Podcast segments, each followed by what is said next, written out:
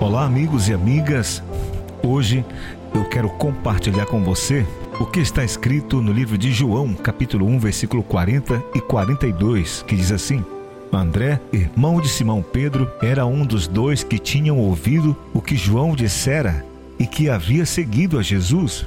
O primeiro que ele encontrou foi Simão, seu irmão, e lhe disse: Achamos o Messias, isto é, o Cristo, e o levou a Jesus. Queridos amigos e amigas, o tema da nossa meditação de hoje é Achamos o Messias? André não foi o palestrante oficial do dia de Pentecostes?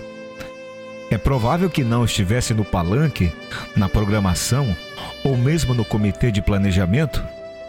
Mas se não fosse por seu testemunho, alguns anos antes, Pedro, o pregador energético, talvez não passasse de Simão, o pescador impetuoso para um apóstolo, André é mencionado um número surpreendentemente pequeno de vezes. Em todas as ocasiões, porém, está fazendo a mesma coisa, apresentando alguém a Jesus, sem luzes, sem púlpito, sem resenhas, mas com uma bela mensagem, a começar por sua família. André compartilhou sua experiência com uma frase curta, mas de impacto transformador. Achamos o Messias era uma notícia boa demais para ele guardar para si. De que maneira você deseja ser lembrado? Como alguém que realizou grandes obras para o reino de Deus, avaliadas conforme os padrões humanos de grandeza?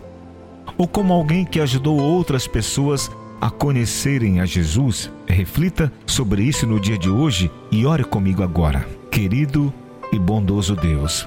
Tu sabes como os holofotes e a atenção das multidões são atraentes para a nossa natureza humana decaída. Queremos, Pai, fazer grandes coisas para o Senhor, de acordo com nossos padrões. Concede a cada um de nós a disposição de André de trabalhar nos bastidores, apresentando pessoas ao Messias, levando luz aos seus caminhos sem estardalhaço, sem chamar atenção, mas com fidelidade. Por favor, Senhor, eu te peço, em nome de Jesus. Amém.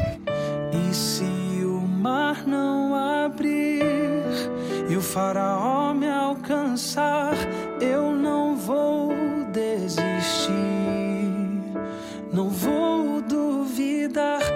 Se o gigante não cair, se a fornalha me queimar, mesmo que eu morra aqui, sei que amanhã vou acordar.